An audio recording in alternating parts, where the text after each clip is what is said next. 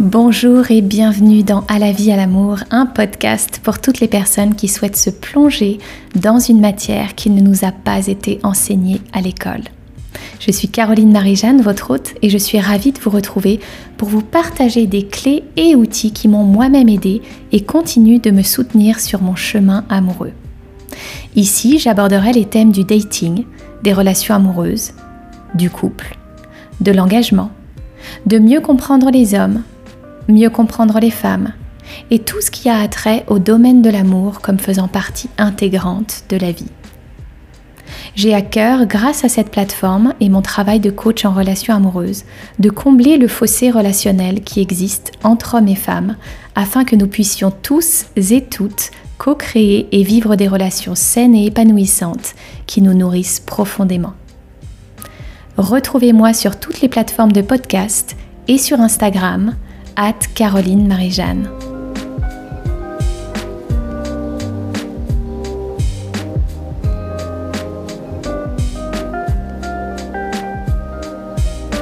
Bienvenue dans un nouvel épisode en solo. Alors aujourd'hui, j'aimerais vous parler d'un sujet qui me tend, d'un sujet qui me frustre beaucoup, et hum, c'est celui des femmes indépendantes, modernes, peu importe leur âge, mais j'aimerais commencer par une petite anecdote.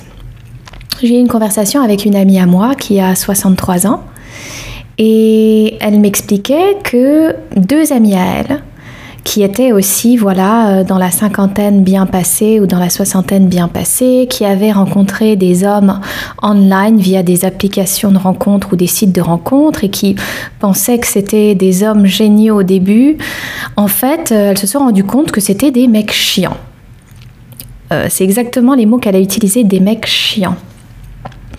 Et en fait, elle m'a expliqué un peu l'histoire de ces deux personnes en me racontant voilà que la première euh, eh bien l'homme finalement était euh, bah, il était toujours en train de se plaindre il était euh, jamais content etc et puis la deuxième femme l'homme était avait des comportements un peu agressifs ou critiques dans la voiture et, et que au moment où elle avait eu besoin qu'il lui rende un service elle avait eu un problème avec sa voiture L'homme devait partir en journée à ski et lui a dit qu'il allait être en retard, qu'il ne pouvait pas, etc. Après un mois de relation, il me semble. Et en fait, ça m'a fait réfléchir parce qu'elle me dit oui, euh, mais tu te rends compte, euh, il faut qu'on c'est pas possible. En fait, il vaut mieux être seule parce que quand tu es une femme indépendante, que tu n'as pas besoin d'un homme, et eh bien voilà, euh, c'est très difficile. Et en fait, je l'ai laissé parler, j'ai écouté sa narration et, je n'ai rien répondu parce qu'en fait, je pars du principe que euh, on ne force pas un âne à boire qui n'a pas soif, et je ne vais pas aller partager mes connaissances et mon savoir et la manière dont j'envisage des choses avec des personnes qui sont pas du tout prêtes à l'entendre et qui ont été conditionnées pendant des années. Mais ça m'énerve et ça m'énerve d'entendre ces choses parce que en fait j'ai juste envie de dire si tu veux des meilleurs rapports avec les hommes il faut déjà commencer par les comprendre et par apprendre sur le sujet par se remettre en question et ne pas rester campé sur ses positions. Et ce mythe de la femme indépendante commence vraiment à me courir sur le haricot parce que finalement la réalité c'est quoi? C'est que toutes ces femmes indépendantes eh bien elles sont seules elles sont seules, elles essayent de se convaincre qu'elles sont heureuses, mais elles remplissent leur emploi du temps d'activités.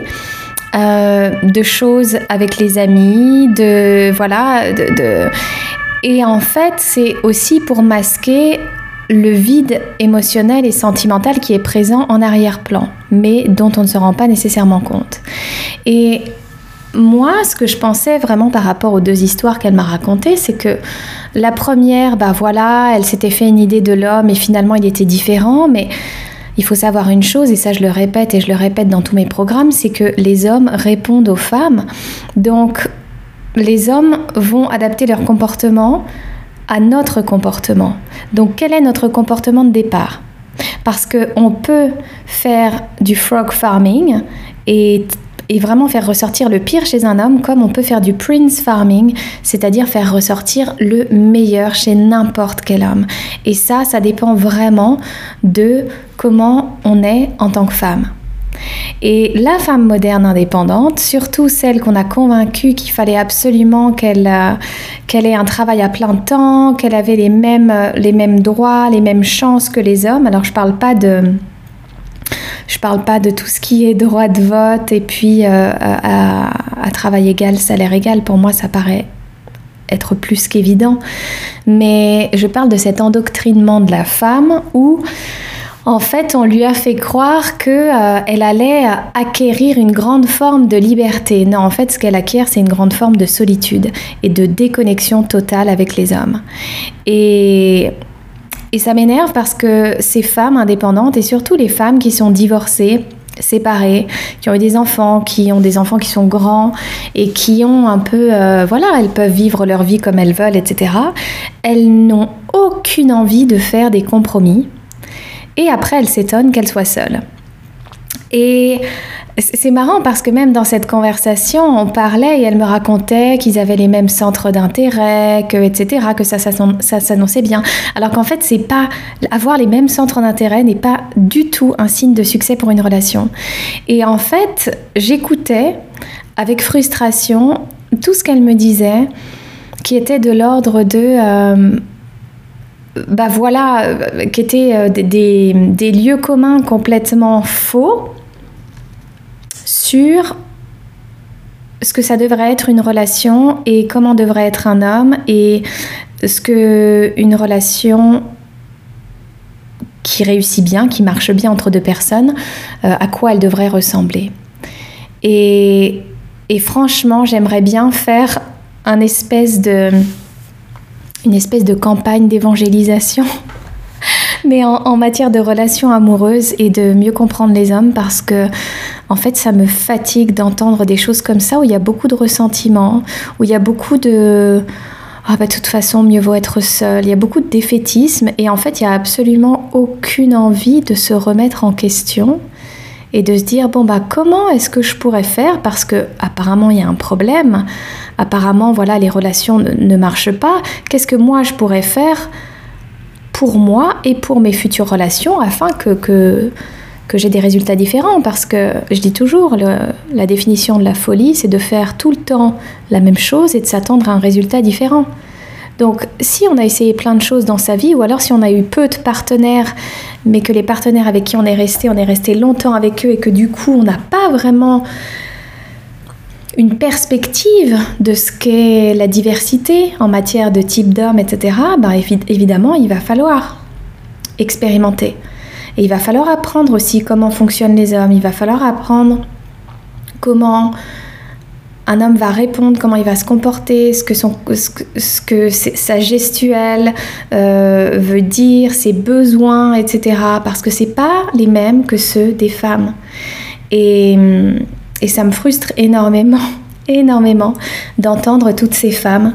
Et je, parlais de tous les âges au début, et c'est vrai que ça commence jeune. Hein. maintenant, quand on voit que des femmes sont interviewées aux États-Unis dans la rue et qu'on leur demande euh, si on a besoin des hommes et qu'elles répondent non, quand on voit que on peut maintenant en tant que femme faire un enfant toute seule en ayant en ayant en allant pardon à la banque du sperme et que euh, et que enfin tout est tout est mis en œuvre pour remplacer les hommes et même l'industrie des sex toys c'est exactement ça on pense à la libération de la femme et c'est génial, on nous apprend à mieux jouir, à connaître notre corps, etc., euh, à utiliser des sex toys. Et en fait, la finalité, c'est quoi? Si on regarde le fond du fond du fond, c'est quoi? En fait, on n'a pas besoin d'un homme. On n'a ni besoin d'un homme pour de l'argent, on n'a ni besoin d'un homme pour jouir, on n'a ni besoin d'un homme pour faire des enfants. Donc en fait, euh, on n'a plus besoin des hommes. C'est ça un peu le message du féminisme extrémiste moderne.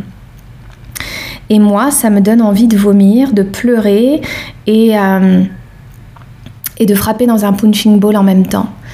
Et avec le travail que je fais, quand je dois passer du temps à écouter des, des inepties pareilles sur euh, les relations et les hommes, et sur le fait que la femme de toute manière sera toujours mieux seule, eh bien ça ça me, ça me désespère. Mais heureusement, heureusement qu'il y a quand même des femmes qui sont intéressées par mon travail et qui mettent des choses en application et qui se font coacher euh, par moi ou par d'autres coachs en relation amoureuse, mais qui ont un, un positionnement euh, similaire au mien. Même si c'est pas très répandu en, en, France, je connais, je connais très peu de femmes qui, qui ont le même positionnement que moi. Euh, mais en tout cas, voilà, heureusement qu'il y a quand même des femmes qui veulent se remettre en question et veulent changer des choses. Mais c'est engrammé tellement profondément dans nos cellules, la manière que l'on a de voir les hommes, de les traiter et de ne pas les comprendre, que en fait, c'est comme s'il fallait nous répéter, répéter, répéter en brainwashing toutes ces informations qui sont justes et fondées vraiment sur des différences fondamentales entre hommes et femmes qui sont à la fois biologiques, euh, à la fois comportementales, physiologiques et, et, même physiques. Je veux dire, quand on regarde le corps d'un homme, ce n'est pas le corps d'une femme. On est différent. Donc, euh, donc d'accéder à ces informations et puis d'avoir vraiment du brainwashing d'informations qui sont correctes, ce serait peut-être la manière de rétablir une forme de justesse et de vérité et surtout d'équilibre dans les rapports. Parce que qu'est-ce qui se passe avec la femme ultra indépendante La femme ultra indépendante, c'est souvent une blessure, c'est souvent une réponse traumatique. Euh, ou et je le vois, hein. je le vois chez les femmes qui m'ont entourée, qui m'ont entre guillemets élevée, qui étaient plus âgées. Pourquoi est-ce qu'on travaille autant? Alors soit on n'a pas le choix parce qu'on est mère célibataire et qu'on doit élever ses enfants et ramener de l'argent à la maison, donc on prend un rôle d'homme. Donc on laisse très souvent de côté le rôle de femme et le côté euh, mère, maternante, etc. On est beaucoup plus dirigiste, euh, organisation, etc. Euh, mais chez ces femmes, du coup, que, j'ai pu. Euh, ce que j'ai pu voir, c'est oui, on travaille, notre identité, notre valeur est définie par notre travail. Et je me souviens à quel point les femmes au foyer étaient dénigrées. Elles le sont toujours d'ailleurs. Les femmes au foyer n'ont pas de statut, alors que les femmes au foyer qui dédient leur temps à l'éducation des enfants et à prendre soin de la maison, c'est un pilier fondamental. Et c'est pourquoi euh, j'aime bien dire que quand même les cultures traditionnelles ont tout compris. Et j'en parlais euh, notamment dans une interview podcast que j'ai faite récemment avec, euh, avec Tiffen. qui, qui, sera diffusée au moment où j'enregistre cet épisode il n'est pas encore diffusé, mais il sera diffusé euh, juste avant la Saint-Valentin 2024. Et on parlait justement qu'en Afrique, eh bien, l'idée du couple fonctionne beaucoup mieux parce que l'homme a un rôle, la femme a un rôle et on honore l'importance de chaque rôle. D'ailleurs, je recommande un bouquin que j'adore, qui est un bouquin qui n'existe malheureusement pas en français, qui s'appelle Spirit of Intimacy, qui a été écrit par euh, une auteure burkinabé qui s'appelle Sobon Fusome et qui parle en fait des traditions de son village au Burkina Faso et de comment euh, cultiver l'intimité dans le couple, comment résoudre les conflits, quelle est la place de chacun, et puis de manière plus large aussi de comment ça se passe dans le village. Et, et, et on a perdu tout ça. Et tout ce côté traditionnel, tout ce côté euh,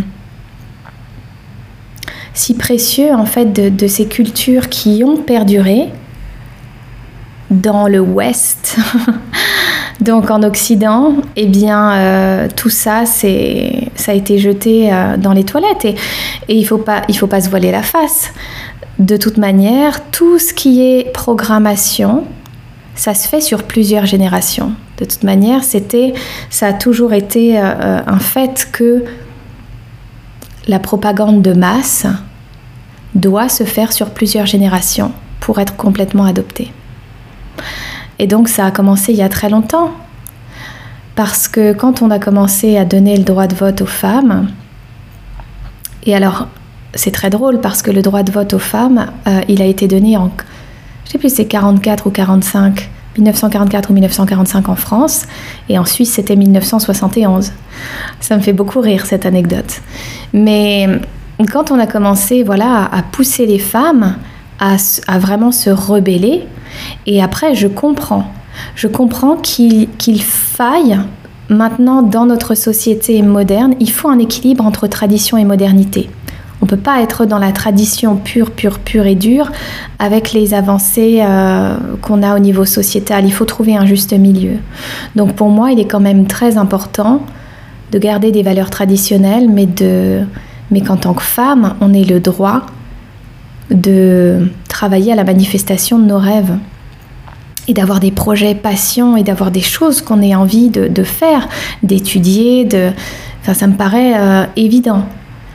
Donc oui, à l'époque, je pense qu'il y avait une grande frustration de par le fait que les femmes qui étaient des femmes euh, au foyer euh, brillantes, qui avaient d'autres aspirations, qui avaient une intelligence, euh, une curiosité, qui avaient envie d'étudier, qui, avaient envie de savoir, n'avaient pas ces opportunités. Ces opportunités, on les a actuellement. Il y a encore beaucoup de ce que j'appelle des...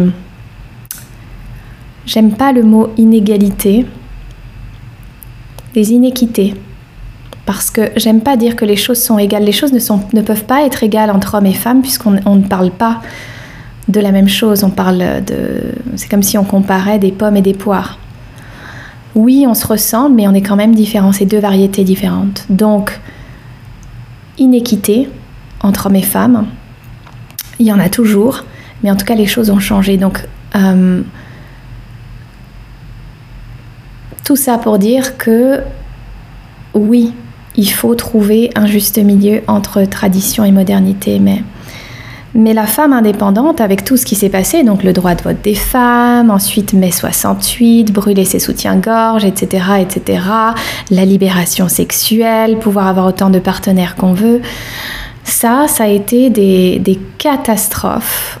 Et, et moi, j'ai pas honte de le dire parce que je sais plus quelle personne partageait ça sur Instagram, mais je trouvais ça très intelligent et très juste. C'est que que qu'on soit femme ou homme, mais surtout les femmes parce qu'il y a un attachement émotionnel avec la sexualité. Euh, en tant que femme, plus on va faire l'amour avec des partenaires différents, plus ça va être comme un velcro qui va être accroché à tellement de tissus différents que finalement euh, bah, il va plus bien accrocher. Et le fait de s'accrocher, c'est le fait d'avoir vraiment euh, une, euh, une envie d'être dans l'engagement avec un partenaire. Et c'est pareil pour les hommes. Plus un homme va faire l'amour à droite, à gauche, avec plein, plein, plein, plein de partenaires, plus il aura du mal à s'attacher. Et ça, on le constate, mais énormément avec les hommes actuellement, surtout via les applis de rencontres où ils peuvent faire l'amour tout le temps s'ils sont doués dans leur communication. Euh, voilà, il y a toujours moyen de rencontrer quelqu'un et puis d'assouvir ses besoins. Et, donc, il n'y a plus cet attachement. Donc, cette pseudo-libération sexuelle, finalement, elle mène également à la chute, à la chute du, du modèle traditionnel familial. C'est-à-dire une famille nucléaire avec... Euh, une femme, un mari, des enfants. Et puis d'avoir le soutien de d'avoir le soutien d'une famille autour. Alors vu qu'on fait des enfants plus tard, ça c'est aussi un grand sujet, vu qu'on fait des enfants plus tard dans notre société. Et ça c'est quelque chose auquel j'ai beaucoup pensé récemment. C'est si j'ai un enfant maintenant ou dans un an ou dans deux ans, combien d'années de qualité pourrais-je espérer avoir avec mon enfant? Alors que si j'avais eu un enfant à 22 ans ou 25 ans, ça n'aurait pas du tout été la même chose. Mais en même temps, est-ce que je me serais vue faire un enfant à 22 ans ou à 25 ans? Je n'étais absolument pas équipée pour accueillir un enfant à ce moment-là de ma vie. Mais j'étais dans cette, euh, cette quête de quelle était ma mission de vie, ce que je devais faire dans cette vie, me réaliser professionnellement, etc. etc. il y avait une partie de moi qui avait envie d'être femme au foyer parce que entre mes 22 et mes 25 ans, j'étais en couple et j'étais avec quelqu'un qui travaillait et moi, je me cherchais un peu. Je travaillais à temps partiel dans un restaurant, j'étais graphiste à à freelance à côté. Et puis euh, et puis en fait moi ce qui me rendait euh, ce qui me faisait vraiment plaisir à l'époque et c'est drôle hein, d'y repenser maintenant c'était euh, de cuisiner à manger de faire des gâteaux de faire des trucs et puis attendre que mon mec revienne du travail et qu'on puisse passer du temps ensemble. Et en fait lui il avait beaucoup de mal avec ça. Bah déjà parce qu'il avait une part féminine hyper développée, mais ça j'en avais pas conscience jusqu'à il y a quelques années en arrière que qu'il avait cette part féminine qui était développée et que donc forcément euh, on ne pouvait pas les deux avoir cette sensibilité émotionnelle, cette part féminine hyper développée. Donc il avait absolument envie que je trouve n'importe quel job et que euh, je gagne suffisamment d'argent. Alors oui, il était très gentleman, il prenait soin de moi, etc. Mais il y avait quand même de la frustration chez lui.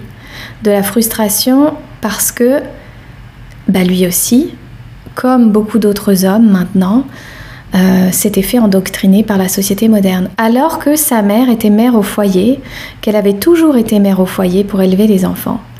Et que, euh, et que c'est son père qui ramenait l'argent à la maison.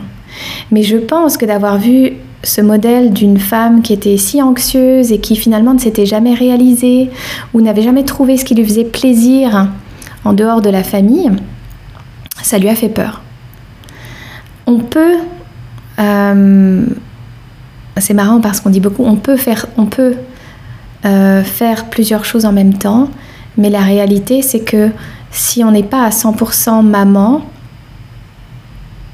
on ne pourra pas donner le meilleur de nous. Si on n'est pas à 100% dans un job, on ne pourra pas donner le meilleur de nous dans un job. On ne peut pas être au four et au moulin et faire les choses de manière top, top, top dans tous les domaines. On doit faire des compromis, on doit composer et ça n'est pas facile. Et c'est un vrai mindfuck, comme on dit, euh, parce qu'il y a beaucoup de culpabilité. Et la femme a cette tendance à la culpabilité plus, plus, plus, plus, que l'homme a beaucoup moins. Donc, euh, ce féminisme, cette femme indépendante moderne, euh, moi j'aimerais l'inviter à revenir sur le chemin du cœur, quoi. Parce qu'il y a un autre truc que je constate chez toutes ces femmes, c'est qu'elles ont un badge d'honneur à être burn-out, à être euh, hyper occupées, avoir accompli des tonnes et des tonnes de trucs professionnellement. Mais en fait, moi, j'adore dézoomer et regarder euh, the big picture et dire, mais en fait, tu contribues à quoi dans ta vie? Donc tu as, as eu une super carrière dans le monde corporate. Ah, mais tu travailles pour Nestlé. Ok. Et en quoi tu contribues à améliorer le monde? Est-ce que tu crois vraiment que Nestlé, c'est une entreprise qui contribue à améliorer le monde? Ok. Euh, toutes ces personnes qui bossent pour des, des choses qui n'ont absolument aucun sens, ou alors qui pensent avoir un impact, et finalement, c'est juste un grain de sable dans un rouage de quelque chose qui veut vendre une pseudo-impact, alors qu'en fait, pour moi, et c'est marrant parce que j'en ai parlé hier sur Insta, c'est que j'honore vraiment les métiers traditionnels. J'honore les personnes qui travaillent avec leurs mains, qui travaillent avec leur corps, qui fabriquent des choses, qui créent des choses. Parce que ces personnes-là, elles créent un lien émotionnel avec les autres êtres humains. Elles, euh, elles nourrissent des besoins et ça n'a pas de prix. La connexion émotionnelle entre nous, c'est vraiment quelque chose qui... Euh, qui peut complètement transformer une personne, plusieurs personnes, un groupe, et, du coup avoir cet effet boule de neige sur la communauté.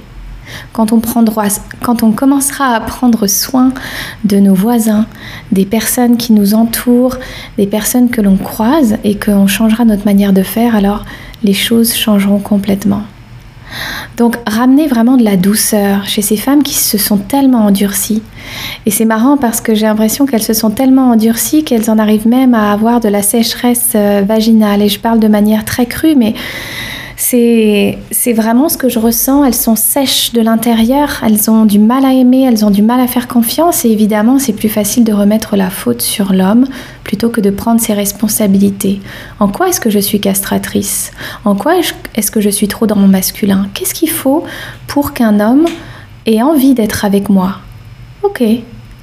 Euh, qu'est-ce qui fait partie de ma personnalité et qu'est-ce qui a été conditionné par mon environnement? Et donc ça demande beaucoup de recul, ça demande une grande curiosité, ça demande beaucoup d'humilité, une capacité à se remettre en question et puis oui, à ressentir de la culpabilité, de la honte et puis après à transmuter tout ça et à décider de ne pas se victimiser mais de passer à l'action pour pouvoir changer les choses. Et ça me fait mal au cœur de voir beaucoup, beaucoup de femmes, des femmes célibataires. Et là, je parle surtout des femmes euh, qui ont passé la cinquantaine, soixantaine, et qui en fait sont, dans une impasse et elles ne veulent même pas se rendre compte qu'elles sont dans une impasse. Et elles continuent à faire les mêmes choses et à se convaincre, et surtout à écouter leurs copines qui les convainquent des mêmes choses parce qu'elles ont toutes le même modèle de femmes indépendantes. Et ça ne veut pas dire que c'est pas bien d'être indépendante, mais on n'est pas là pour être des électrons libres, on est là pour vivre en interdépendance. Donc comment est-ce que l'interdépendance que tu as avec tes amis, tu peux la développer avec un homme. Hmm. Et oui. Et c'est normal qu'un homme dépende de nous et que nous dépendions d'un homme. Pas pour les mêmes choses, mais c'est tout à fait normal. Il n'y a rien de mal à ça. Et c'est pas parce qu'on a été marié, qu'on a eu une famille et qu'on veut être euh, une femme libre qu'en fait on a juste besoin d'avoir un homme comme ça et puis euh, bah, chacun chez soi et puis chacun ses comptes en banque et puis chacun sa... en fait chacun sa vie et puis on se retrouve pour faire un resto et faire l'amour finalement puis peut-être partir en week-end. Mais est-ce que c'est ça vraiment la relation de couple après 50 60 ans? Ou alors est-ce que c'est c'est plutôt la peur de prendre des risques?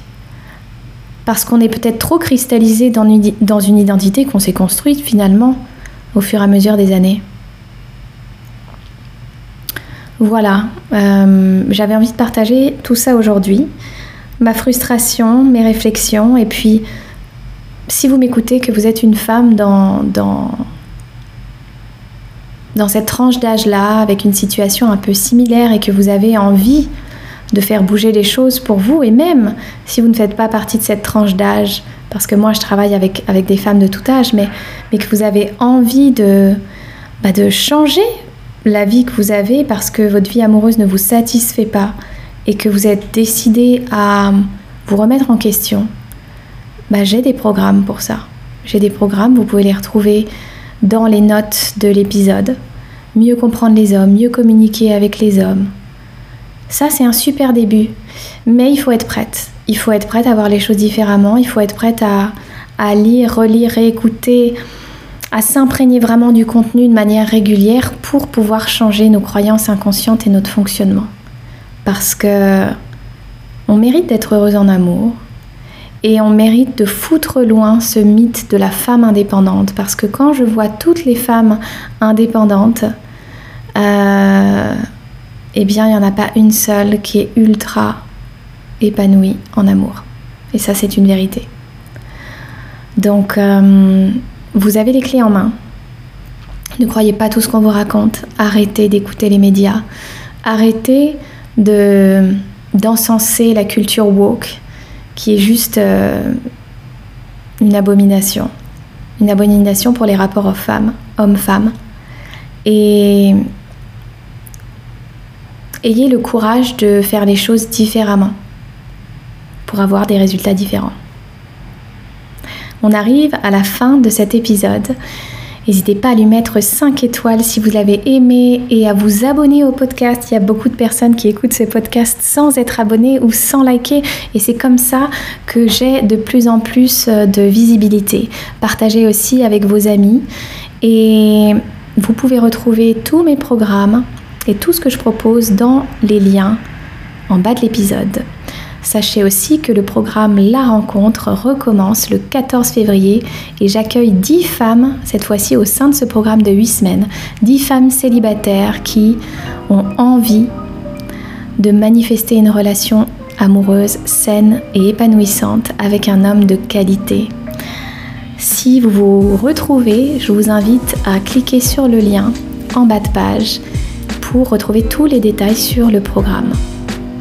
D'ici là, je vous souhaite une merveilleuse suite de votre journée et je vous dis à très vite pour un prochain épisode.